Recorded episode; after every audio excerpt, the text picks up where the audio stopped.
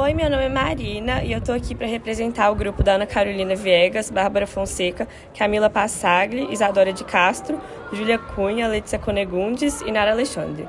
E hoje, no primeiro episódio da série desse podcast, eu vou apresentar e introduzir o Sistema Único de Saúde, o SUS, e sua relação e importância para a realização de transplantes. Primeiramente, é importante mencionar que o SUS é um sistema de saúde público. Isso significa que todos os brasileiros podem usar o SUS, porque todos nós contribuímos com nossos impostos para que ele funcione. O SUS é integral, igualitário e universal, ou seja, não faz e nem deve fazer qualquer distinção entre os usuários. Inclusive, estrangeiros que estiverem no Brasil e por algum motivo precisarem de alguma assistência de saúde podem utilizar de toda a rede do SUS gratuitamente. O SUS é um dos maiores sistemas públicos de saúde do mundo, sendo o único a garantir assistência integral e completamente gratuita. Só em 2014 foram realizados mais de 4,1 bilhão de procedimentos ambulatoriais e 1,4 bilhão de consultas médicas através do SUS no país.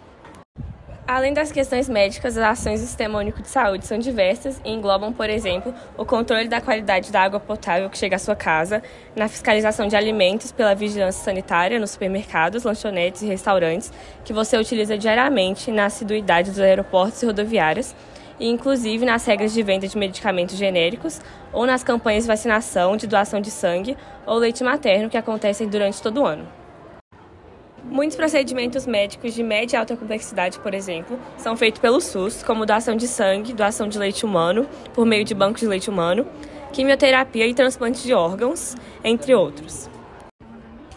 Desse modo, o Brasil possui o maior programa público de transplante de órgãos, tecidos e células do mundo, que é garantido a toda a população por meio do SUS, responsável pelo financiamento de cerca de 95% dos transplantes do país.